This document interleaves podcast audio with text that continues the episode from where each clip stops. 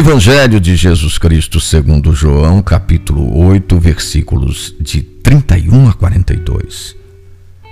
Jesus então disse aos judeus que acreditaram nele: Se permanecerdes em minha palavra, sereis verdadeiramente meus discípulos, e conhecereis a verdade, e a verdade vos tornará livres. Eles responderam: nós somos descendentes de Abraão e nunca fomos escravos de ninguém. Como podeis dizer, vós vos tornareis livres? Jesus respondeu: Em verdade vos digo, todo aquele que comete o pecado é escravo do pecado. Eles responderam: Nosso pai é Abraão.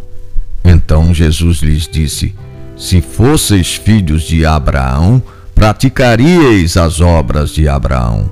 Agora, no entanto, procurais matar-me, porque vos falei a verdade que ouvi de Deus. A liberdade é um dos desejos mais profundos do ser humano. Não queremos nenhum tipo de amarras que cerceiem nosso agir. Ao longo da vida, sem muita consciência, vamos criando hábitos que nos tolhem pelo menos parcialmente, a liberdade.